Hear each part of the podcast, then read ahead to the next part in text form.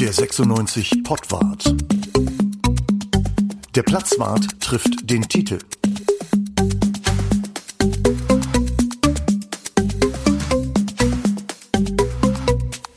Ja, hallo zum zweiten Teil unseres Pottwart-Spezial. Der Platzwart trifft nicht den Titel dieses Mal wie schon vor zwei Wochen, sondern der Platzwart trifft Sebastian Kurbach, den 96 Archivar. Wir sind hier im 96 Archiv und sagen Hallo. Ja, hallo. Ja, hallo. Vielen Dank für die freundliche Einladung. Aber gerne doch. Wir sind ja eigentlich zu Gast. Aber Stimmt. Äh, Sie sind bei uns im Portwart und das freut uns sehr. Wir haben vor zwei Wochen schon geredet äh, über eigentlich so die erste Hälfte ähm, der 125 Jahre, die Hannover 96 mittlerweile alt ist und wollen jetzt einfach nahtlos weitermachen. Und zwar Aber vorher stellen wir den Herrn Kurber doch mal vor. Oder er stellt sich am besten selbst vor, oder? Ja, kann ich, kann ich gerne machen. Ich Genau. war ja dieses Jahr auch Jubiläum, zehn Jahre Hannover 96 als Archivar. Äh, bin in Hannover groß geworden, habe hier studiert, bin dann nach Kiel gegangen, habe da weiter studiert, Abschluss gemacht, einige Jahre in Hamburg gearbeitet und jetzt seit 2010 wieder in Hannover. Und ja, freue mich, dass wir heute über 96 Archiv reden dürfen. Wir sitzen hier mit dem Herrn Kurbach, äh, umrahmt von Wimpeln, alles in schwarz-weiß-grün. Das hier ist das Gedächtnis von Hannover 96, in dem wir hier sitzen. Ähm, Herr Kurbach, wissen Sie noch, was am 22. August 1964 war? Eieiei, äh, das sind so die Fragen, die ich liebe. Da, da versage ich immer bei den, bei den Table-Quizzen, weil ich kann mir solche Sachen nie merken. Ich, ich weiß, wo es steht, ich könnte es schnell nachschlagen, aber ich müsste raten, ich würde schätzen, wahrscheinlich erster Bundesligaspieltag. Ja. Von richtig. Hannover 96. Von Hannover 96, genau. Genau. Gegen? Äh, Köln. Knapp 2-0, erstes Tor Rodekamp. Ich, glaube, weiß es nicht mehr. Ich glaube, beide Tore Rodekamp. Kann auch sein, ja, ja, ja. Weil der hatte, damals war der fürs Tore-Schießen zuständig Genau. bei Hannover 96. äh, ich musste es aber eben auch nochmal ganz schnell nachgoogeln, um sicher zu sein, es war Dortmund. Dortmund, ah, okay. Na gut. Es war, es war eine Fahrt nach Dortmund und es war das 2-0. Also wir waren, wir waren Hannover 96 als alter Traditionsclub, äh, war nicht Gründungsmitglied der Fußball-Bundesliga. Skandal. Warum? Ja, Skandal. Das sagen alle Fans bis heute. Und sie tragen, tragen dieses, diesen Skandal weiter an ihre Nachkommen. Warum waren wir das nicht? Das ist ein Schicksal, das wir mit Bayern München teilen, die übrigens erst ein Jahr später dann in die Bundesliga gekommen sind. 1964 haben sie sich nämlich im Aufstiegsrennen nicht gegen Borussia Neunkirchen durchsetzen können. Ja, das war aber auch ein Also- harter Gegner. Da muss man nicht gewinnen, oder? Ja, aber man, Das man sieht schon, das Saarland. sind ganz, ganz, ganz, ganz andere Zeiten und nicht mit den Maßstäben von heute zu vergleichen. Nee, stimmt. 1963 ist die Bundesliga gegründet worden, übrigens am grünen Tisch. Gab keine sportlichen Ausscheidungskämpfe oder ähnliches. Es gab einfach knallharte Kriterien. Zum Beispiel aus jeder Stadt nur ein Verein. Damit war klar, in Hamburg hatte St. Pauli das Nachsehen. Der HSV ist natürlich in die Bundesliga eingezogen. In München war die Sache genauso klar. Da hatte 1860 den Vorrang vor den großen Bayern. die deutsche Super League, könnte man sagen. Genau, richtig, ganz genau. Und ähm, ja, Hannover stand in Konkurrenz zu anderen Standorten, Osnabrück, Kiel, Braunschweig, St. Pauli. St. Pauli ist ja, wie gesagt, schon rausgeflogen aufgrund dieser, dieser äh, Regel mit der Stadt. Na, und am Ende war es ein Kopf-an-Kopf-Rennen und ähm, Eintracht Braunschweig hat dann das äh, Gründungsmit oder das Gründungsticket sozusagen gelöst, während wir uns einmal in der Ehrenrunde sportlich qualifizieren mussten, was dann auch gut geklappt hat. Also Und- war schon Regionalproports, das Ganze. Genau, es gab einen regionalen Proporz, weil man eben wollte, dass die Bundesliga einigermaßen gleichmäßig auf Westdeutschland aufgeteilt ist. Hm. Sie haben eben schon die Aufstiegsrunde zur Bundesliga 1964 angesprochen. Äh, Fifi Kronsberg, damals Trainer. Bein. Ich glaub, so viel Zeit muss sein. Das gibt einen Pfiffi Fünfer in der Kronsberg, Kasse. Pfiffi Kronsberg ist super. Das, habe ich Fifi Kronsberg ja, du gesagt? hast Pfiffi Kronsberg gesagt. Ich hab's auch gehört. Okay. Der hatte, der hieß aber Bein, ne? Hieß Bein, doch. ja. Kronsbein. Fifi Ja, Kronsbein. und das andere ist da Echo, der, weißt der du? Fifi Kronsberg. Pfiffi Kronsberg ist schön. Gut, ich habe gelesen, während der Aufstiegsrunde hat er sich in Belgien einen Affen namens Popo gekauft. Stimmt das? Ja, das stimmt tatsächlich. Da gibt es auch Fotos von, wo der Mannschaftsbetreuer Rolf Röschlau diesen Affen also im Niedersachsenstadion hochhält. Ähm, ja, der ist dann wohl irgendwie über die Grenze geschmuggelt worden, aber was dann das Schicksal dieses Tieres dann später gewesen ist, das verliert sich dann im Dunkeln. Das weiß Was war denn da genau. geplant? War das so eine Art, haben wir uns vorbereitet auf die Bundesliga und uns so, so, ein- so ein Hennis gekauft, also wie die Kölner? Äh, wollten wir mit dem Affen da als, als Maskottchen auftreten? Ich glaube nicht, dass das so hoch gehängt wurde damals. Also es gab äh, zu dem Zeitpunkt schon mal ein Maskottchen. 1954 gab es einen, einen Schäferhund, der hieß Etzel. Der war wohl auch so eine Art Maskottchen für die Meistermannschaft. Da gibt es auch ein Foto von. Und diese Maskottchengeschichte, da könnte man auch abendfüllende Vorträge von halten. Später hatten wir nochmal einen Pony und es gab dann mal so, ein, so eine Stahlpuppe. An Hanno den Wolf können sich wahrscheinlich die Älteren Ja. noch erinnern. Ja. Und heute ist es ja unser Kids-Maskottchen Eddie, Ja. der aber eine ganz andere Funktion hat als die Maskottchen damals. Ja. Also es ist eine ganz spannende Geschichte. Also letztendlich hat ja Hannover 96 kein Maskottchen, oder? Wenn man jetzt von diesem Kids-Maskottchen mal absieht. Nö, es gab ja vor einigen Jahren, kurz bevor Eddie eingeführt wurde als Kids-Maskottchen, gab es ja auch die Umfrage ähm, bei den 96-Fans am Spieltag, wollt ihr ein Maskottchen? Klammer auf, ihr hattet ja schon mal eins mit Hanno dem Wolf. Und ähm, die einhellige Meinung der Erwachsenen war, nee, brauchen wir eigentlich nicht. Wollen wir nicht, ist, ist unnötig. Ich und glaube, wenn man in andere Stadien guckt, tatsächlich, dann ist das für, hat das auch Gründe, ne, warum man das nicht macht. Also es gibt wirklich echt hässliche Maskottchen, muss man wirklich sagen. Es gibt, glaube ich, so gut wie keine wirklich nicht hässlichen Maskottchen. Ja, das Fällt stimmt ehrlicherweise kein, ganz ein. Also auf Schalke, das geht gar nicht, das geht in, in Berlin nicht, das geht, das geht ja nicht, nirgendwo. Nee, eigentlich, eigentlich nicht. Und äh, ich glaube, in Hoffenheim gibt's auch was ganz besonders Schönes. Mir fällt's es gerade nicht ein, aber in Hoffenheim gibt's glaube ich, eine. Äh, Das kennt keiner so richtig, das hat aber auch seine Gründe. Es ist, äh, es ist ein Desa insgesamt, es ist ein Desaster mit all den Maskottchen. Aber ein Affe, damals, warum ist man nach Belgien gefahren und hat dort, einen, hat dort einen Affen besorgt? besorgt hat man den nicht. Den hat man quasi auf der Reise irgendwie mitgenommen. Ich kriege die Geschichte nicht mehr so ganz hundertprozentig zusammen, aber äh, man ist jetzt nicht nach Belgien gefahren, um sich den Affen zu kaufen. Haben wir deshalb dann irgendwann Einreiseverbot in Lüttich bekommen? Ich glaube nicht, dass das dann. Viele Jahre später, ne? Ja, Die, die haben uns, die ja. Belgier haben gesagt, die haben uns den Affen weggenommen, ne? genau.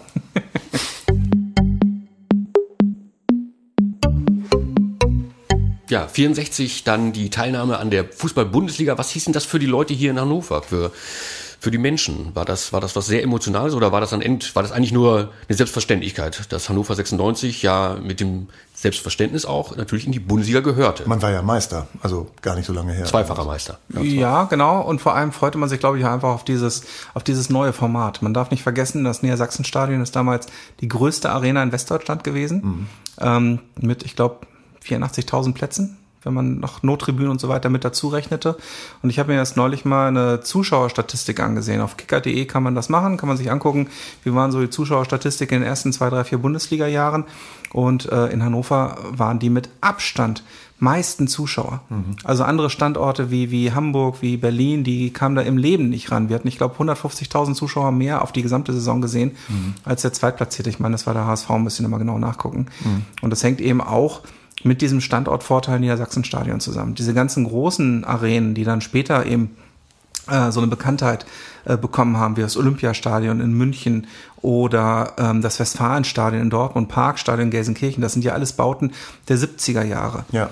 Wo dann diese Vereine, also im Falle von Bayern ist das zumindest so, eben auch ihren Siegeszug, ihren Triumphzug angetreten haben. 96 hat diesen Triumphzug dann nicht durchgeführt und das ist schon erstaunlich, wenn man sich das mal anguckt, weil die Startbedingungen eigentlich vollkommen ungleich verteilt waren. Die einzigen Einnahmen, die die Vereine damals hatten, waren ja im Prinzip die Spieltagseinnahmen. Es gab noch kein ausgeprägtes Merchandising, es gab noch keine TV-Vermarktung im, im wesentlichen Sinne. Also wenn viele Zuschauer kamen, ging es dem Verein gut, wenn wenig Zuschauer kamen, ging es dem Verein schlecht. Und das ist in Hannover dann eben auch passiert oder auch in der gesamten Bundesliga, denn die Euphorie, die wandelte sich dann ja nach sechs, sieben Jahren. 1964 waren die Stadien noch voll.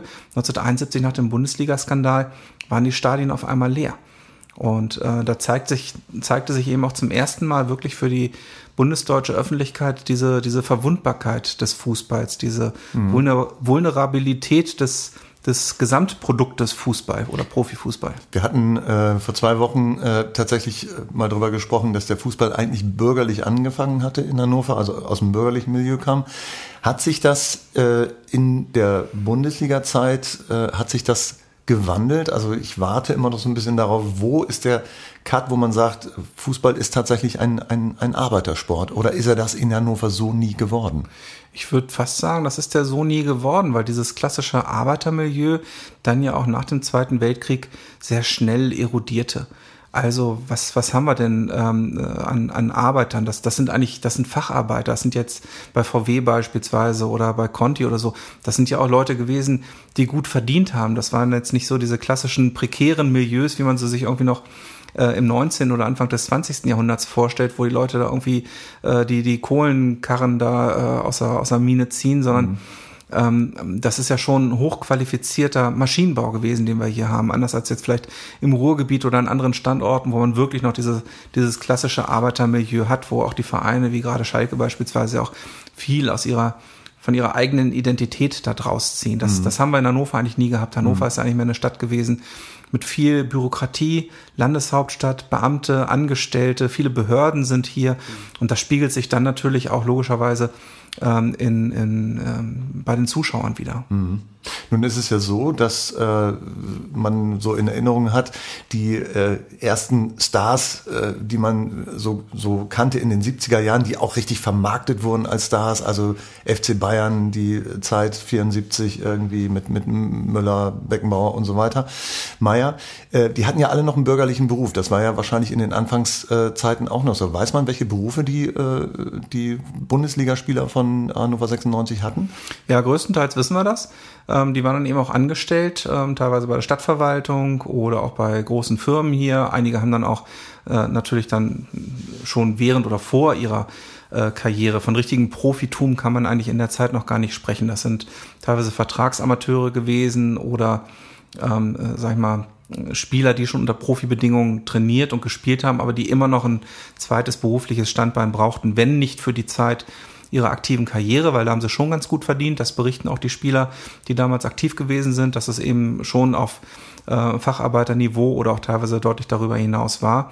Aber es war eben nicht so, dass die Spieler, und das wussten die auch, dass die so viel verdienen würden, dass es für ein ganzes Leben nach dem Profifußball noch reichen würde. Anders mhm. als es vielleicht heute in der obersten Liga ist. Wer heute einen gut dotierten Erstligavertrag hat, der wird sich wahrscheinlich zehn Jahre nach seiner Karriere keine Gedanken um Geld machen müssen, wenn er es einigermaßen zusammenhält. Wann fing das denn an mit dem Profitum ähm, bei Hannover 96? Also wann nahm es ab, dass die Spieler äh, diese bürgerlichen Berufe hatten, von denen wir eben gesprochen haben? Das ist ein schleichender Prozess. Das geht eigentlich bis in die 80er Jahre hinein, wobei auch in den 80er Jahren die Spieler eigentlich immer noch äh, Ausbildungen gemacht haben, auch teilweise Studien gemacht haben. Und das ist ja auch heute so. Also auch in, der, in unserer Akademie beispielsweise achten wir ja sehr ähm, äh, sorgfältig darauf, dass die jungen Spieler eben nebenbei eine Ausbildung machen. Weil einfach nicht jeder Spieler, der in unseren U-Mannschaften äh, den Weg zum äh, in den Profibereich anstrebt, diesen Weg am Ende auch gehen wird. Das mhm. muss jedem klar sein. Da kann eine Verletzung dazwischen kommen, da können schwankende Leistungen oder ähnliches dazwischen kommen. Also muss immer auch eine Ausbildung oder ein Studium mit dahinter stecken. Mhm. Ja, und das ist damals genauso ein Thema gewesen wie heute. Ich erinnere mich zum Beispiel, dass ich mal mit Udo Nix gesprochen habe, einem unserer Aufstiegshelden von 1964, der damals ein Studium äh, zum Lehramt gemacht hat und der deswegen dann auch seine Profikarriere an den Nagel gehängt hat, weil er gesagt hat, äh, ich kann nicht meinen mein Beruf sozusagen riskieren äh, für noch zwei, drei, vier Jahre Profifußball. Das mhm. geht nicht. Mhm. Ja, der stand vor dieser schweren Entscheidung und auch Rolf Gerke zum Beispiel, unser 54er Meister, hat genau das Gleiche gesagt. Na, der hat sich dann für sein Architekturstudium entschieden, beziehungsweise hat dann in einem Architektenbüro angefangen zu arbeiten und hat dafür die Mexiko-Reise, die äh, Fifi Kronsmann organisiert hatte, sausen lassen müssen. Mhm.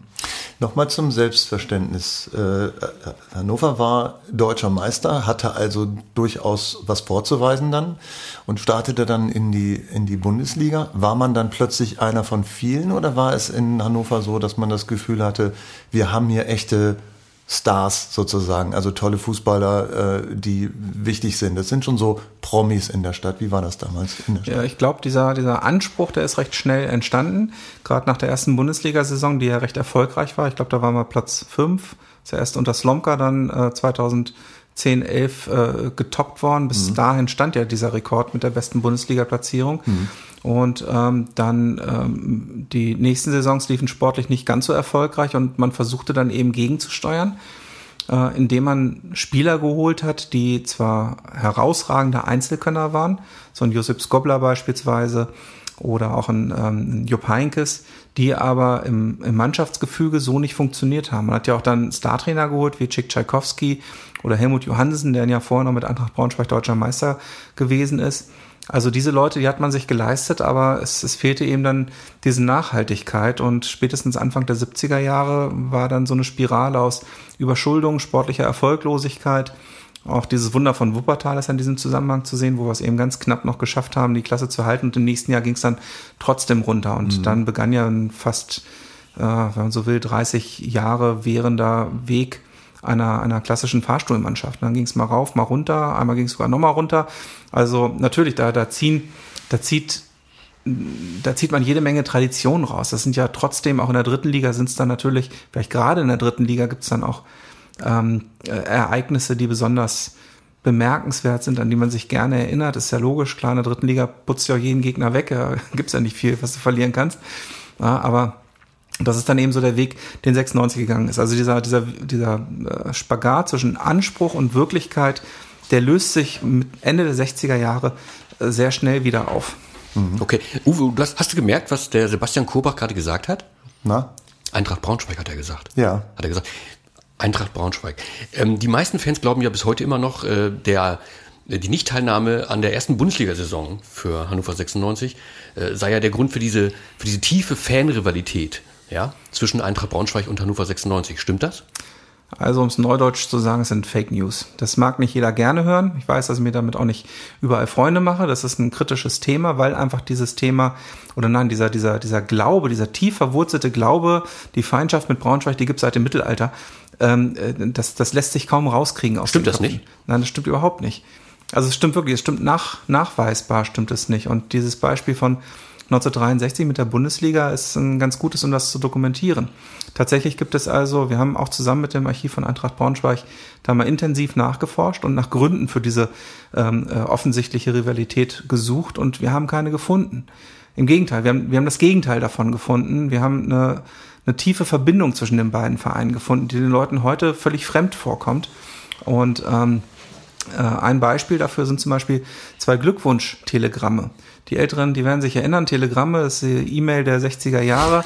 Also ähm, nach dem Aufstieg, dem geglückten Aufstieg 1964, gab es zwei Telegramme, eins vom Präsidium von Eintracht Braunschweig und eins vom Trainer und der Mannschaft. Herzlichen Glückwunsch zum Aufstieg in die Bundesliga. Die liegen hier auch im Archivbestand vor.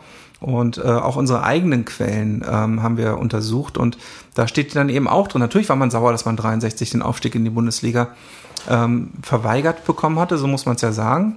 Ähm, aber man war nicht sauer auf Eintracht Braunschweig, sondern man war sauer auf den DFB, weil der DFB diese Regularien eben festgelegt hatte und Eintracht Braunschweig war Profiteur dieser Regelauslegung, dieser dann kurzfristig erfolgten Regelauslegung und 96 war eben benachteiligter und so hat man das in Hannover auch wahrgenommen. Mhm. Gut, aber nun ist ja die Rivalität zumindest Stand jetzt Fakt. Die ist Fakt. Wo genau. hat die denn begonnen? Oder wann hat die begonnen? Also wir erleben tatsächlich ab, ich sag mal, Ende der 60er Jahre, das ist auch der Zeitraum, den aktive Fans, ich sag mal Fanclubs beispielsweise, Fanclubgründer, die den noch ähm, überblicken können, weil ab da gründen sich auch erst die ersten Fanclubs. Das heißt, da beginnt etwas, was dann sich zunehmend steigert. Ende der 60er, Anfang der 70er Jahre beginnen Jugendliche sich zusammenzutun zu Fanclubs und auf Auswärtsfahrten zu fahren. Da treffen sie dann auf ähm, Fans der jeweiligen gastgebenden Vereine. Und in manchen Fällen verträgt man sich, trinkt ein Bier zusammen, in anderen Fällen verträgt man sich nicht so, haut sich auf eine Mütze. Und so entstehen so nach und nach diese Fan-Rivalitäten und diese Fan-Antipathien, die es ja auch überall gibt. Also man findet ja keinen Verein in den obersten drei Ligen, der keinen anderen Verein hat, den er besonders gerne mag oder besonders nicht gerne mag. Sowas gibt's ja nicht. Ne? Also mhm. ähm, gibt ja ganz viele verschiedene Beispiele. Und oft ist es eben so, dass es dann der Verein ist, gegen den man entweder besonders häufig spielt Schalke Dortmund ist ein Beispiel, oder die besonders nah beieinander sind. Es gibt ganz wenige Vereine, also ich, ich, mir wäre nicht bekannt, dass die Spielvereinigung unter, Unterhaching jetzt besonders äh, was gegen, gegen Flensburg hätte. Äh, aber vielleicht täusche ich mich auch, ich weiß es nicht.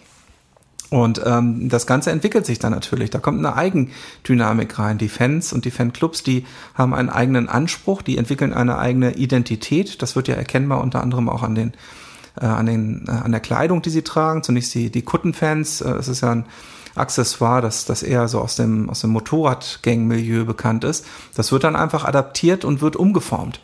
Ne? Später äh, sind es dann die Heavy Metal Fans, die auch solche Kutten tragen. Also das ist dann, das ist dann Jugendkultur. Das kapselt sich so ein Stück weit dann auch ab vom, vom sportlichen Geschehen. Und das ist, glaube ich, auch das, was wir dann verstärkt mit der ähm, Hooligan-Bewegung und auch mit der Gründung der Ultras erleben, dass sich also diese Identitäten innerhalb der Gruppen abspalten von dem sportlichen Geschehen auf dem Platze. Und wenn ich eine Identität haben möchte, dann ist natürlich ganz praktisch, wenn ich auch eine Alterität habe. Also wenn ich nicht nur jemanden habe, mit dem ich mich vertraut fühle, weil ich die gleichen Farben trage, sondern wenn ich auch jemanden habe, gegen den ich sein kann. Und das ist hier in diesem Falle sehr, sehr ausgeprägt bei Braunschweig und 96 der Fall. Mhm. Aber mit der historischen Entwicklung, und das muss einfach allen klar sein, ne, die, dass, dass diese historische Entwicklung damit schlichtweg nichts zu tun hat. Das ist einfach nur die Begründung, die man sich irgendwie überstülpt, damit es so halbwegs passt. Es gäbe ja durchaus Gründe, äh, eher mit Hamburg zu rivalisieren aus der Geschichte heraus, weil man sich mit denen ja gebettelt hat, letztendlich auch um das größere Stadion, um die Bedeutung in Norddeutschland. Das ist bis heute so geblieben. Äh, was jetzt das, das Stadion anbetrifft, äh, da war Hannover ja lange im Vorteil, was jetzt Großkonzerte zum Beispiel in Stadien anbetrifft. Da war Hannover lange im Vorteil gegenüber Hamburg, weil sie einfach die bessere Zuwägungen hatten hier, die bessere Infrastruktur und so weiter. Das hat sich dann so ein bisschen äh, angeglichen, aber es gäbe ja durchaus Gründe, Hamburg äh, als Lieblingsfeind irgendwie auszusuchen, aber da das ist genau das Gegenteil, ne? Das ist eine Freundschaft entstanden. Ähm, ja, ich, ich, weiß gar nicht, ich weiß gar nicht, das, das, sind, das sind so Moden. Also was ich schon für Aufnäher gesehen habe, auch so aus den 90er Jahren teilweise, mit wem 96-Fans angeblich alles befreundet oder verfeindet sind. Da ist wahrscheinlich schon jeder Verein mit dabei gewesen. Ich habe mal aus Dortmund gehört, das war mal ganz modern, dass jeder so, ein, so eine Fanfreundschaft angeblich mit Dortmund hatte und die Dortmunder wussten da überhaupt nichts von, mhm. mit wem die angeblich alles eine Fanfreundschaft haben. Weil das, das sind dann halt so, so Szene-Dinge, äh, die man als Außenstehender auch teilweise gar nicht mitkriegt. Ja. Und ich muss vielleicht auch mal ganz deutlich an der Stelle sagen, das 96-Archiv, weil ich für die Aussagen, auch die, die ich jetzt getätigt habe, durchaus auch schon äh, kritisiert worden bin, mhm. weil die Leute sich auf den Schlips getreten fühlen. Oh, mein schönes Weltbild, was macht der blöde Kurbach mir das jetzt kaputt? Ähm, das 96-Archiv vermittelt kein Glauben, sondern das 96-Archiv will Wissen vermitteln. Mhm. So, was dann jeder Einzelne mit diesem Wissen anfängt, ähm, ich kann nicht in die Köpfe reingucken, will ich auch gar nicht, aber dass es solche Telegramme gibt, ja, das ist nun mal Fakt. Mhm. Ja. Gut, dann hangeln wir uns mal an den Fakten entlang. Ähm, sind denn hier im Archiv auch, ähm, auch Stücke aus dem Fanmilieu? Tatsächlich gibt es hier Kutten, gibt es hier Aufnäher oder solche Sachen? Ja, tatsächlich. Oder ist das nicht Teil des Archivs? Doch, doch, ganz, ganz eindeutig. Das ist Teil der Überlieferung. Hier beispielsweise an der Wand hängt ja auch ein Kunstwerk, äh, wo das Stadtwappen mit der Silhouette der Stadt und dem Vereinsfarben und dem Logo miteinander in Verbindung gebracht worden ist. Das ist von Fans gestaltet worden. Wir haben ganz viele äh, Sachen von Fans. Und zwar, wenn ich von Fans spreche, meine ich damit äh, die gesamte Palette. Also von, von Schulklassen oder von ähm, äh, aus, aus der Fanszene selber, von verschiedenen Fanclubs, da haben wir Fotoalben und so weiter und so fort. Wir versuchen aber tatsächlich dieses breite Konglomerat an, an Gegenständen, das da theoretisch sammelbar ist. Das können ja, was weiß ich, irgendwie selbstgebaute Kunstwerke sein, das können Fotoalben sein, das können Zeitungen sein, Fansigns und so weiter. Ähm, versuchen wir in Zukunft ein bisschen, ähm, sag ich mal, geregelter zu sammeln und dem ganzen Thema auch mehr Aufmerksamkeit zu schenken. Ich habe das mit dem Titel Fanarchiv mal ähm, versucht zu subsumieren so dass wir damit eben auch gezielt an Gruppen herangehen können. Zum Beispiel an Fanclubs, die sich dann eben Gedanken machen können, wie sie ihre eigene Überlieferung, die ja erstmal ihre ganz persönliche Überlieferung ist, wie sie die sozusagen an das 96 Archiv geben können. Das heißt, wir verstehen uns dann ein Stück weit als Dienstleister, um eben auch solche äh, überlieferungswürdigen Dinge dann auch zu sammeln. Mhm. Sind Fans äh, teilweise äh ohne es vielleicht zu wissen, oder viele wissen es natürlich auch, die sammeln ja selber. Also die archivieren auch selber. Arbeitet man da teilweise so auf Augenhöhe zusammen? Also können die von ihnen was erfahren und können sie auch von denen vielleicht was erfahren, weil die eben ja. auch sehr viel sammeln, wie nun Fans nun mal sind, ne? Genau, das, das ist ein ganz wichtiges Credo des Archivs, dass wir mit solchen Sammlern, mit solchen Fans auf Augenhöhe, aber nicht in Konkurrenz zueinander arbeiten. Mhm. Wir selbst sind keine Sammler, ich selber sammle auch nicht. Und äh, ich habe auch keine schlaflosen Nächte, wenn ich jetzt, ähm, was weiß ich, das Frokade-Trikot nicht bei uns in der Sammlung habe. Irgendwann wird es schon kommen, wenn es denn seinen Weg finden soll. Und solange wir noch kein Museum haben, muss ich das jetzt auch nicht unbedingt sofort haben. Mir reicht es manchmal, wenn ich weiß, wo ich ein solches Exponat bekommen könnte, wenn ich es denn bräuchte. Und ansonsten ist es ja völlig in Ordnung, wenn der Sammler, der zu Hause sein Trikot wie den größten Schatz hütet, den eben auch dann für sich hat und mit mir in Kontakt steht und wir uns dann eben gegenseitig auch mit Informationen und anderem aushelfen. Das wissen die Sammler inzwischen auch. Das heißt, da gibt es keine, keine Streitigkeiten. Und das ist für mich auch ganz, ganz wichtig gewesen. Schon als ich hier angefangen habe, habe ich ganz klar gesagt, auch gegen Widerstände innerhalb des Vereins, weil es auch andere Meinungen gab. Ich habe gesagt, ich möchte, dass wir hier nichts ankaufen und auch nichts verkaufen. Das muss eisenhart feststehen, weil wir ansonsten natürlich auch das Vertrauen der, äh, sag ich mal, am Archiv Interessierten in das Archiv verlieren würden. Ja, Verkauf besonders. Ne? Wir, also verkaufen geht sowieso nicht, aber auch ankaufen geht nicht. Denn Ja. wenn wir ankaufen würden, also A, meine feste Überzeugung ist, die eigene Geschichte muss man nicht kaufen, die hat man. Ja. Und jemand, der mit dem Archiv sympathisiert, wird einem das auch geben, weil es ihm wichtig ist, dass es ins Archiv kommt. Ja. Und nicht, weil er damit Kohle verdienen will.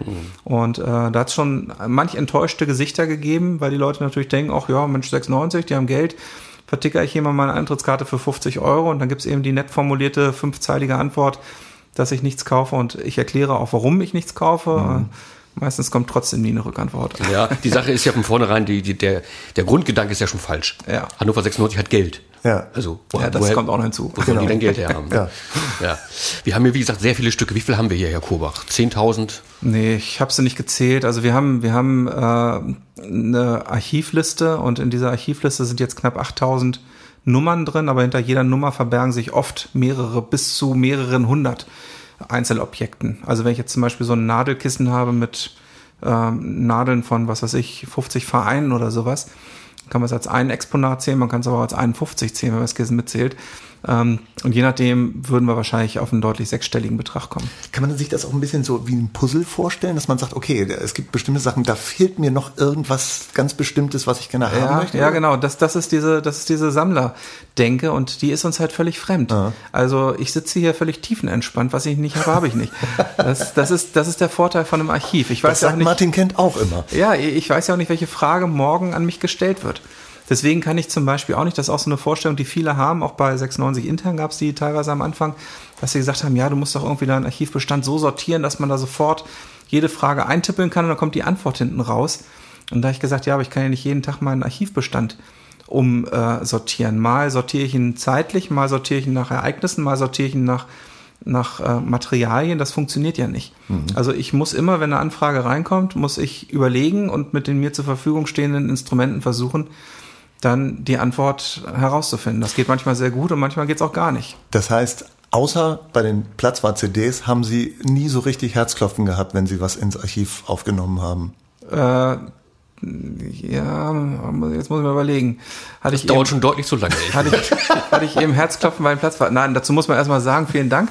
Ich habe eine gerne, gerne. Seit heute liegt eine komplette Platzwart CD Archivkollektion vor.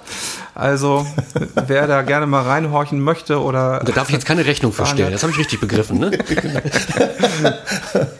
Nee, genau, hat sich mit eben erledigt. Hat Also, sich Nein, das- gerade erledigt. Ich das- dachte auch, jetzt klingelt es hier in der Kasse. Von wegen. nein, nein. Nein, aber es ist, sicherlich gibt es viel interessantere äh, Exponate als unsere Platzwart-CDs hier. Aber wenige. im, im, Wenig, Gegen- natürlich. im Gegenteil, also das ist jetzt auch gar kein, äh, gar kein Honig ums Maul schmieren, sondern äh, unser Anspruch ist eben, dass wir all das dokumentieren, was so rund um Hannover 96 passiert. Das meint Orte, das meint Ereignisse, das meint Personen. Und ähm, äh, von daher gehört das mit in den Archivbestand rein. Ich fasse das durchaus ein bisschen weiter. Also wenn wir jetzt anfangen würden, hier nur irgendwelche Spielergebnisse zu sammeln, dann würde es auch dem Archivzweck nicht gerecht werden. Aber so eine, ich habe schon richtig verstanden, dass so eine so ein Originaltrikot mit so einer Frukade-Trikot-Werbung, das wäre schon was, was hier fehlt, ja? Also wir haben es aktuell im Bestand nicht. Ja, also Leute sein, draußen, wenn genau. jemand so ein Trikot hat, ne? Der Sebastian Kurbach, da würde er sich wirklich freuen. Oder zu uns, wir leiten es dann gerne weiter. Genau. Sie haben vorhin ein Stichwort ähm, genannt, das war das Museum. Das 96 Museum, das gibt es nicht. Warum gibt es sowas nicht? Das wäre doch äh, für, für Fans, für Leute, die mal so eine Stadionbegehung machen, ein netter Aspekt da mal durchzugehen. Und auszustellen hätte man tatsächlich genug, oder? Genau, auszustellen hätten wir mehr als genug, das wäre nicht das Problem. Uns fehlt es schlichtweg an Räumlichkeiten. Muss man ganz klar sagen. Findet sich da nicht irgendein Ort im Stadion, in der Geschäftsstelle, daneben, weiß der Teufel wo? Naja, das, das Niedersachsenstadion ist damals auf Kriegsschutt gebaut worden, sodass wir anders als die Stadien, in denen es bereits Museen gibt, sei es in Frankfurt, sei es in München, in Hamburg, in Bremen und so weiter, die stehen alle frei. Das heißt also, unter den Tribünen gibt es mehr als genug Platz, nicht nur für VIP-Bereiche und für administrative, für Büros und so weiter, sondern eben auch für Fanshops oder für ein Museum. Und das haben wir nicht. Der einzige Bereich, den wir wirklich nutzen können, das ist unsere Osttribüne. Und dazu noch der Geschäftsstellenbau, wobei wir auch den gesamten Bau gar nicht ähm, bespielen, sondern da sind ja noch andere Geschäfte drin, Versicherung, Rechtsanwalt und so weiter, Physio. Und ähm, deswegen fehlt es uns schlichtweg momentan an Räumen. Das muss man ganz klar sagen. Wäre die Innenstadt, wäre das ein geeigneter Ort für Sie aus Ihrer Sicht? Äh, in der Tat nicht. Also die meisten erfolgreichen Museen im deutschsprachigen Profifußball sind direkt am Erlebnisort Stadion. Mhm. Und das macht auch Sinn, weil das ist genau dieser Sehnsuchtsort, zu dem die Leute hinwollen, wo sie eben diese emotionale Verbindung haben. Also natürlich hätte man in der Innenstadt wahrscheinlich mehr Laufkundschaft. Jetzt bei Corona auch nicht, davon mal ab, aber irgendwann kommt es hoffentlich mal wieder. Aber nichtsdestotrotz ähm, würde das, glaube ich, nicht funktionieren. Mhm. Und das zeigen andere Standorte ganz, ganz deutlich. Museen sind, das muss man auch dazu wissen, sind Zuschussgeschäfte, so schön sie auch sind und so sehr sie auch, ich weiß, der Begriff ist ja in Hannover ein bisschen verbrannt, aber so sehr sie auch die, die Marke nach außen repräsentieren. Das ist ja wie so eine Visitenkarte des Vereins, wenn ja. man so will, für Auswärtige, aber auch für die, für die eigene Klientel. Ja. Ähm, äh, so sehr würde es nicht funktionieren, wenn dieses Museum losgelöst vom Stadion ist. Mhm. Ja. Ich darf mal ganz kurz ähm, eine Clublegende zitieren, nämlich Dieter Schatzschneider. Der hat mal gesagt, die Spieler, die nicht getrunken und geraucht haben, sind Nationalspieler geworden. Jetzt äh, hat Hannover 96 eine lange Tradition, aber relativ wenig Nationalspieler. Woran hat es gelegen? Hat es am Rauchen gelegen? Ich weiß es nicht. Haben so viele Spieler geraucht? Ich weiß es nicht, Sie sind der Archivar. Ja. An der Lütchenlage vielleicht. Ja, möglicherweise. Ja, also wird die Frage vielleicht. Lecker Gilde. Hm? Ich drehe ja. dreh die Frage jetzt einfach mal um und sage, wir hatten eigentlich schon, wenn ich so drüber nachdenke, schon einige Nationalspieler. Das fing ja schon in den 30er Jahren an. Mit Männer, mit Malecki, mit Deike. Also, ich glaube, Hannover hatte auch, auch 1954 hat man es gut gesehen. Das ist, glaube ich, so das prägnanteste Beispiel. Mhm. Äh, 96 schlägt am 23. Mai 1954 im Hamburger Volksparkstadion den hochfavorisierten ersten FC Kaiserslautern, putzt die weg mit 5 zu 1 und ein Großteil der Kaiserslauterer Mannschaft steht dann ein paar Wochen später in Bern im Endspiel und äh, gewinnt die Weltmeisterschaft. Wie viele Hannoveraner waren dabei Null. beim Endspiel? Null. Also ich glaube, das, das hängt auch so ein bisschen damit zusammen, ähm, wie soll ich das sagen, mit der mit der Lobbyarbeit beim DFB. Also ich will damit nicht sagen, dass unsere Spieler unverdient nicht Nationalspieler geworden sind. Diejenigen, die Nationalspieler geworden sind von anderen Vereinen, haben das sicherlich verdient.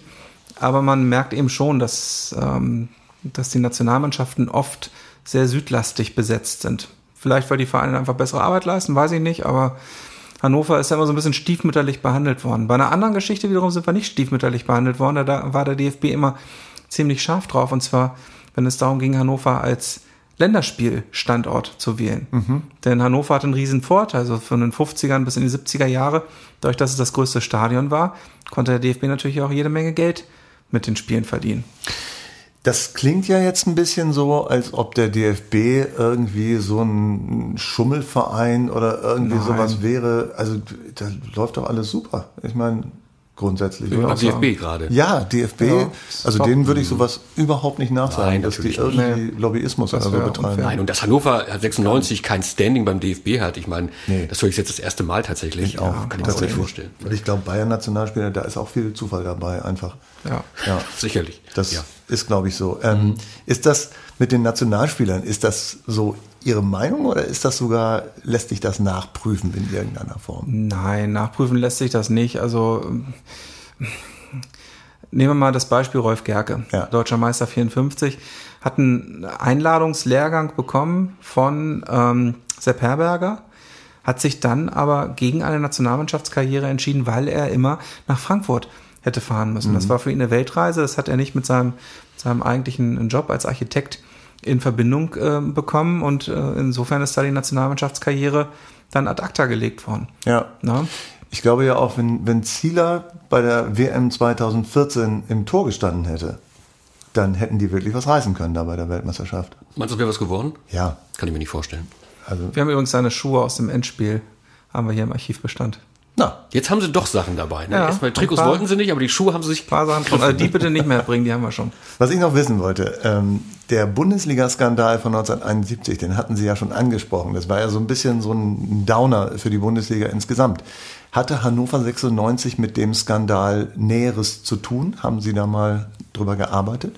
Äh, nee, der jährt sich ja dieses Jahr zum 50. Mal, mhm. deswegen da wird auch gerade viel publiziert und viel auch medial äh, gemacht. Da bin ja. ich auch gespannt. Ich werde das intensiv verfolgen. Ich habe zwar so Grundinformationen, aber da Hannover 96 selbst äh, nicht in den Skandal verwickelt gewesen ist, wir hatten wirklich eine schwarz-weiß-grüne Weste, mhm. ähm, äh, habe ich das noch nie intensiver verfolgt. Ja, also das heißt, es ist nichts, nichts hinterlegt, dass da irgendwie. Nein, wir sind aber mit natürlich einer der Leidtragenden, weil auch bei uns die Zuschauerzahlen massiv nach unten gegangen sind. Das ist klar, wenn die, wenn die Zuschauer das Gefühl haben, ähm, äh, dass sie, dass sie da ähm, veralbert werden, dass die Spiele geschoben sind, ja, mhm. wer will sich dann noch ein Fußballspiel angucken? Ja. ja, es ist schon interessant, weil dieses Jahr 1971 äh, hatten wir vorhin nämlich auch schon als das Jahr, wo sich die, die Fan, die Fans organisierten in Fangruppen. Ja. Ähm, hat das darunter gelitten, also dieses, diese Bildung von Gruppen unter dem Bundesliga-Skandal? Ich glaube eher nicht. Ich glaube eher, dass was anderes passiert ist, ähm, was wir dann auch in den 70er und 80er Jahren sehen, äh, dass zumindest am Standort Hannover das Niedersachsenstadion inzwischen in die Jahre gekommen war. Es ist marode geworden. Wer sich das Stadion mal so Ende der 70er, Anfang der 80er angeguckt hat, der sieht im Prinzip nur grauen Beton und halb verfaulte Holzbänke. Mhm. Und das ist natürlich kein dazu noch unattraktiven Fußball gegen unattraktive Gegner. Und ähm, das ist natürlich kein, kein Setting, äh, das besonders attraktiv ist, wo also vielleicht dann auch der Familienvater sagt, komm, ich nehme mal meine zwei Söhne und wir gehen mal Samstagnachmittag zum Fußball.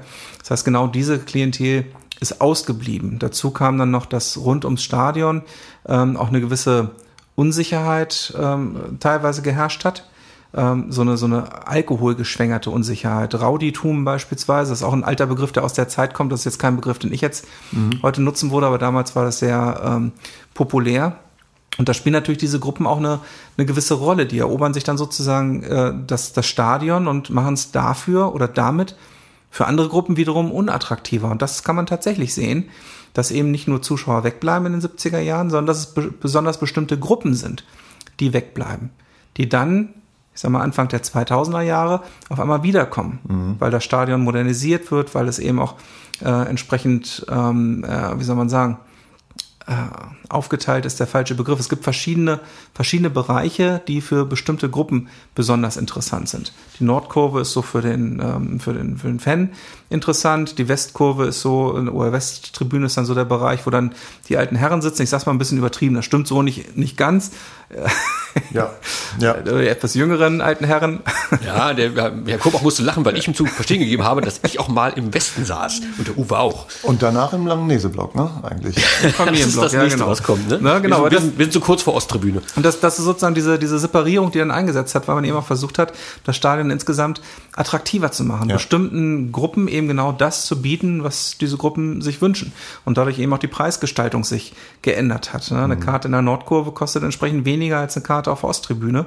Und äh, das ist ein Phänomen, das wir so in den 60er, 70er Jahren noch nicht in dieser, in dieser Qualität hatten. Ein anderes Phänomen, was ein bisschen damit zusammenhängt, ist ja, sind ja die 90er Jahre, wo man einerseits Pokalsieger wird, andererseits sozusagen so tief sinkt wie lange mhm. nicht mehr. Also eine echte Berg- und Talfahrt und dann am Ende sozusagen ausgehend wieder so gut ist, dass man dann kurz danach aufsteigt. Wie kann man sich sowas erklären? Ja, das ist genau das, was ich eben schon angesprochen habe. Da kommt dann mehreres zusammen. Ähm, vielleicht auf der, auf der Führungsebene Managementfehler, ähm, dazu sportlich unattraktive Situationen, unattraktive Liga, ähm, die Stadioninfrastruktur nicht in der, in der Form vorhanden, dass sie eben einladend wirkt. Und dann glaube ich, das ist ein ganz wesentliches Element, auch so ein Stück weit Verlust der, der Netzwerke. Also immer dann, wenn der Verein gut vernetzt ist in die Stadtgesellschaft, in die Spitzen der Stadtgesellschaft, in die Wirtschaft, dann gibt es Potenziale. Dann kann der Verein mhm. arbeiten, dann kann er investieren, dann kann er was machen.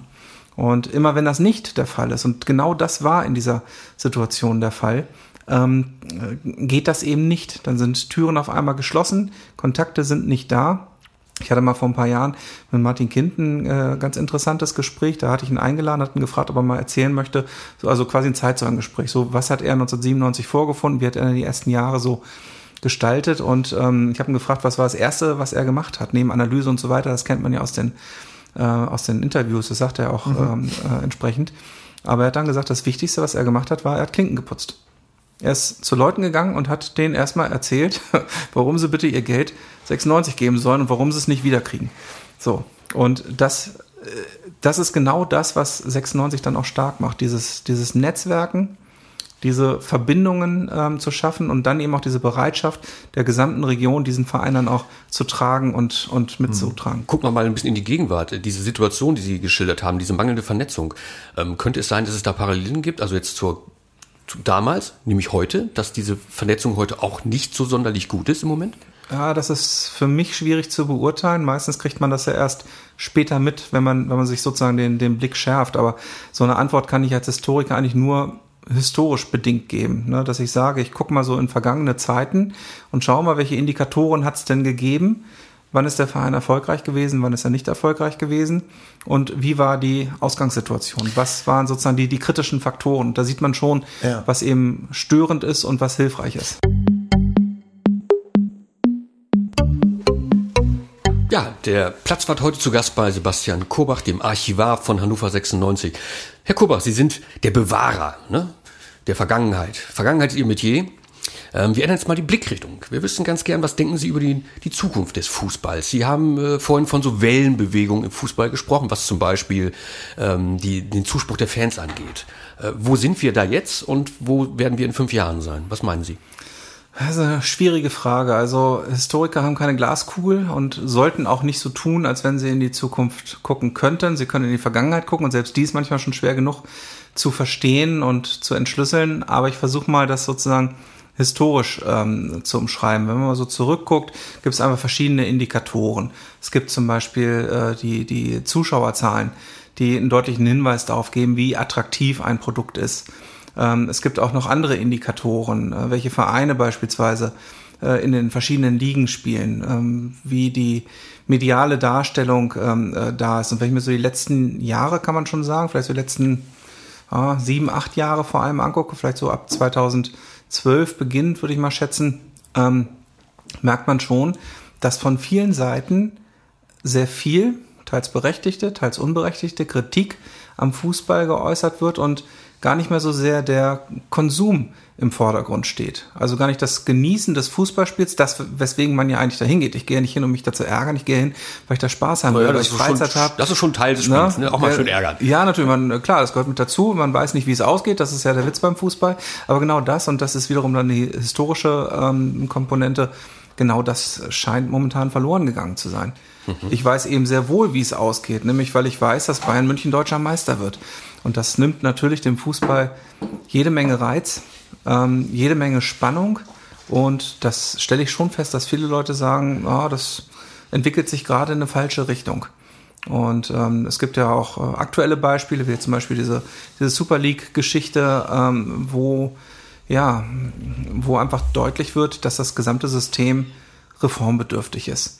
Und solche Reformen hat es in der Vergangenheit tatsächlich schon mehrfach gegeben. Sei es, dass am Regelwerk gedoktert wurde, sei es, dass neue Wettbewerbe eingeführt worden sind. Da gibt es ganz, ganz viele verschiedene Beispiele. Und ich glaube, dieser Diskussion, das würde dem Fußball gut tun, sich dieser Diskussion auch zu stellen. Also wir, wir haben gerade eine Reihe von Krisenindikatoren, ja? Würde ich schon, würde ich schon sagen. Also ich nehme das so wahr. Ist es denn so, dass man vielleicht von einer Schere sprechen kann. Zum einen äh, äh, sind die reichen Vereine jenseits von Gut und Böse mittlerweile und äh, wahrscheinlich auch jenseits von der von der Realität, jedenfalls von der Realität der Menschen, die ihnen eigentlich zugucken sollen. Und zum anderen gibt es sozusagen die, die Fangruppen, die sich ja auch zu Recht, äh, man guckt nach England zum Beispiel, einfach ausgeschlossen fühlen von dem, was sie eigentlich sehen wollen und ne, weil sie einfach nicht mehr reingelassen werden, weil sie einfach nicht mehr gut genug sind für den Fußball, der da äh, zur Schau gestellt werden soll, sag ich mal. Gibt es da so eine Schere, dass auf der einen Seite die Reichen immer reicher werden und die Fans in die Röhre gucken dann am Ende und eigentlich so diesen erdigen Fußball wieder haben wollen? Fußballplatz, Bratwurst, Bier. Das ist, das ist schwer zu beantworten. Also A, glaube ich, dass diese Schere, die gibt es, ja, natürlich, auch diesen, diesen ähm, Unterschied zwischen Anspruch und, und Wirklichkeit, zwischen dem Anspruch, den Fangruppen haben und der Realität, die dann vielleicht von anderen Gruppen vorgegeben wird, die vielleicht dann noch teilweise aus dem Ausland dann da rein regieren, wie man es jetzt bei den Glazers in, in äh, Manchester das Gefühl hat, muss ich sagen. Ich habe mich da nie intensiv mit befasst, das ist nur das, was ich aus den Medien so wahrgenommen habe. Aber nichtsdestotrotz muss man sich mal eine Frage stellen und da geht es dann wirklich wiederum an die, an die Urgründe unserer Gesellschaft. Ähm, nämlich die Frage, was einen jungen Mann motivieren soll, also wenn wir jetzt von Herrenfußball sprechen, ne, kann natürlich genauso gut auch eine Frau sein im Bereich Frauenfußball. Das ist ja auch die Forderung, dass man eben ähnlich gut bezahlt wird wie die Männer. Von daher hat man da theoretisch dasselbe Anspruchsdenken. Es wird halt nur nicht erfüllt. Ja. Und ähm, man muss sich eben die Frage stellen, was einen jungen Mann bewegt, äh, hinter so einem Ball 90 Minuten lang herzulaufen. So, und ähm, dann kommt man eben sehr schnell auf die Idee, dass der das möglicherweise wegen Geld machen könnte. Und dann haben wir schon diese Profi-Diskussion. Ich habe mal vor einiger Zeit, ähm, hatten wir mit dem PEN-Projekt zusammen eine Veranstaltung, da habe ich mal die etwas provokante Frage gestellt, weil es auch genau um diese Fragestellung ging, Kommerzialisierung des Fußballs, mhm. Überkommerzialisierung. Mhm. Da habe ich die Frage gestellt, wisst ihr, wer der letzte in Deutschland gewesen ist, der sich erfolgreich gegen die Kommerzialisierung gestellt hat? Und da war zunächst mal Schweigen im Walde, alle gucken sich betreten an. Da habe ich gesagt, das ist Adolf Hitler gewesen. Weil der Nationalsozialismus 1933 tatsächlich, der hat dieses Kommerzsystem abgelehnt. Er hat ein anderes System sozusagen aufoktroyieren wollen. Fußball als, als Kampf, Fußball als, als Wehrsport, als Ertüchtigung, um sozusagen eine kriegsbereite Jugend zu schaffen. Also alles in den Dienste der Nation stellen. Das war der Anspruch des Nationalsozialismus. Und mhm. mir hat noch niemand die Frage beantworten können, wie ein Fußball aussehen soll, der entkommerzialisiert ist. Weil die Alternativen dazu ganz schön gruselig sind, wenn man mal drüber nachdenkt. Ja, aber es gibt ja den Unterschied zwischen dem Amateurbereich und dem, und dem Profibereich. Im Amateurbereich äh, wird, wird wenig bis gar nichts gezahlt tatsächlich. Da machen das die Menschen, die jungen Männer und die jungen Frauen, weil sie Spaß am, am Spiel haben. Das ja, ist ja, das ist ja auch in Ordnung. Aber dann wird es wahrscheinlich kein Amateurspiel geben, geben wo, äh, ich sag mal, Berlin gegen Köln antritt, sondern wird es nur ein Spiel geben, wo Berlin gegen Berlin antritt. Mhm. Weil ein Amateur es sich einfach gar nicht leisten kann, solch weite Fahrten zu unternehmen. Da mhm. fängt es schon an. Welche Rolle spielt Katar in dieser, in dieser, diese sprachen ja von Krisenindikatoren. Irgendwie, äh, ist das auch so eine, so eine Auswucherung, die gibt's ja bei Olympischen Spielen, ist die ja sowieso zu beobachten, zunehmend auch bei Fußball-Weltmeisterschaften, dass nur noch in totalitären Systemen gespielt werden kann, wo die Verbände ähm, dort irgendwie einfach machen können, was sie wollen. Also ich glaube ehrlich gesagt, da, da bin ich der falsche Ansprechpartner, weil es weit über meinen eigentlichen Brit hinausgeht. Aber nichtsdestotrotz, mh, natürlich, das, das wird eine Rolle spielen. Das wird auch politisch sicherlich eine, eine große Rolle spielen, weil da der Weltöffentlichkeit nochmal deutlich gemacht wird. Wir haben es ja, glaube ich, auch schon letztes Jahr oder wann war das mit den ähm, Leichtathletik-Weltmeisterschaften gesehen, die haben ja auch schon stattgefunden, dass das eben kritisiert wird. Mhm. Ne? Aber andererseits, es ist, es ist Zeitgeist. Mhm. Das sind jetzt die Länder, die solche Stadien bauen, bauen können.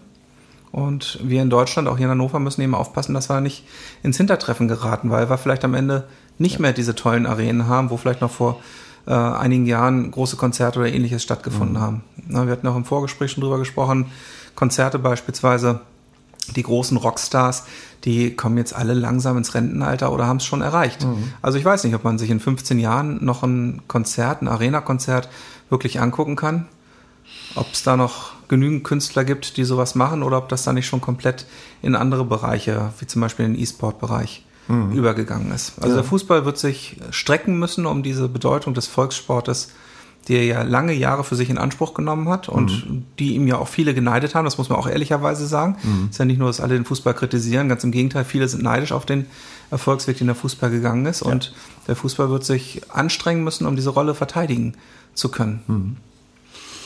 Ja, Sie sprachen es an, äh, Stadion, so gut steht ja, steht zum unser Stadion ja auch nicht, sagten Sie, ne? So ein bisschen bröckelt schon, oder? Nö, das, das nicht, das ja? nicht. Also wir okay. haben, wir haben eine, wir haben eine schöne Arena, die auch ordentlich in Schuss gehalten wird. Aber natürlich, ähm, äh, auch hier, wenn man sich wieder in die, in die Vergangenheit mal einguckt, nach 20, 25 Jahren, ist so ein Stadion natürlich ein Sanierungsfall. Das war beim Niedersachsen-Stadion so, das ist beim Einriede-Stadion so gewesen, das war 2017 sehr umfangreich umgebaut haben. Auch das Spielfeld mussten wir ja einmal drehen.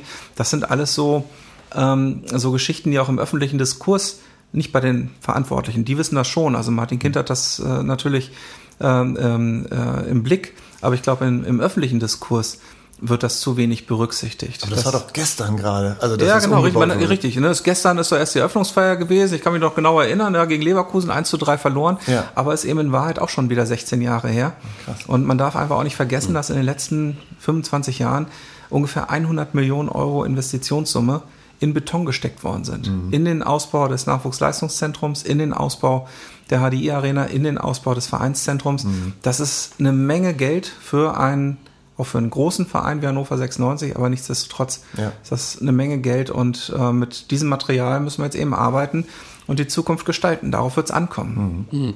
Herr Kobach, wir haben vorhin über Katar gesprochen. Wie viele Exponate aus Katar haben Sie hier im Archiv von Hannover 96?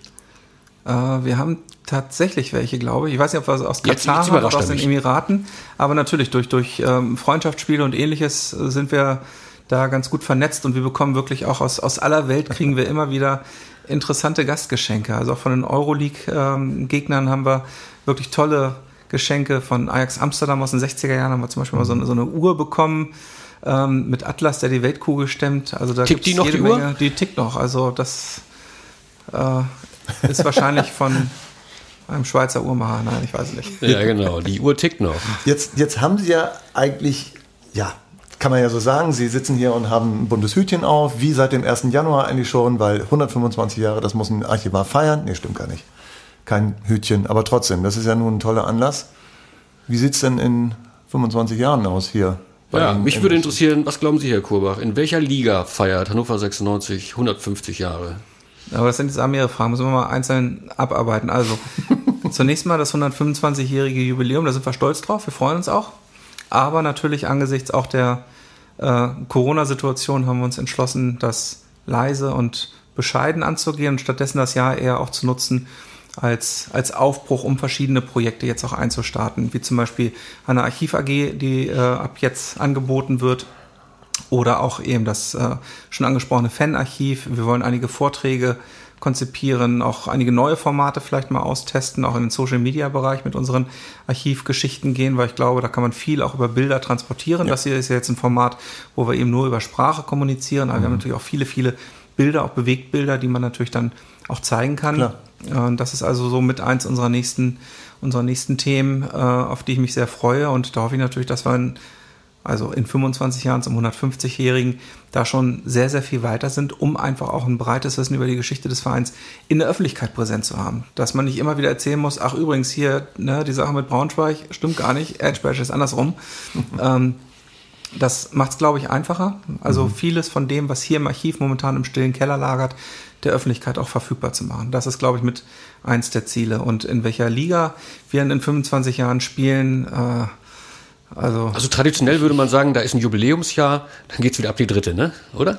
ja, wir haben so ein bisschen Pech mit unseren Jubiläumsjahren. Das so kann man es auch bezeichnen, ja. Aber ansonsten, also muss nicht gerade die Super League sein, aber darf gern mal wieder ein bisschen internationaler werden. Aber wenn jetzt die Super League nicht gekommen ist und die Champions League Reform kommt, die ja mit, glaube ich, 1028 Mannschaften gespielt werden soll demnächst, die ist ja jetzt durch äh, oder geht jetzt durch wahrscheinlich, glauben alle. Ich glaube es noch nicht, aber äh, da braucht man ja schon 500 Spieler, um zwölf Mannschaften rauszuschmeißen und der Rest spielt dann, weil es einfach viel Geld bringt. Dann könnte es ja sein, dass Hannover 96 auch als Zweitligist international spielen könnte, weil so viele Mannschaften in dieser Champions League irgendwie äh, mitspielen würden. Aber wenn so viele Mannschaften mitspielen, wäre es ja wahrscheinlich sogar exklusiver, da nicht mitzuspielen, oder? Das könnte sein. Ja, es ist auch die Frage, ob sie gegen uns spielen wollen. Da hinten äh, in so einem hinteren Raum, da liegt noch so ein Plakat aus dem Messepokalzeit. Hannover 96 gegen den ähm, FC Barcelona. Und haben wir gewonnen? 2-1. Natürlich haben wir gewonnen. Und wir haben irgendwann auch mal gegen Real Madrid ein Freundschaftsspiel gemacht mit Benny Laut. Haben wir gewonnen? Haben wir ja. gewonnen. Natürlich haben wir das gewonnen. Da war ich sogar im Bernd Stadion. Schuster als Trainer. 3-0, ne? Zwei- 2007, ne? Ja. Genau. Also da dachte ich auch, in der Saison geht's richtig ab. Wenn Benny Laut ein Tor schießt, dann geht's richtig ab. Aber okay, also gegen Real Madrid und Barcelona haben wir eigentlich eine, insgesamt eine positive Bilanz bislang. Äh, ja, ja, doch. Ungeschlagen gegen Real Madrid.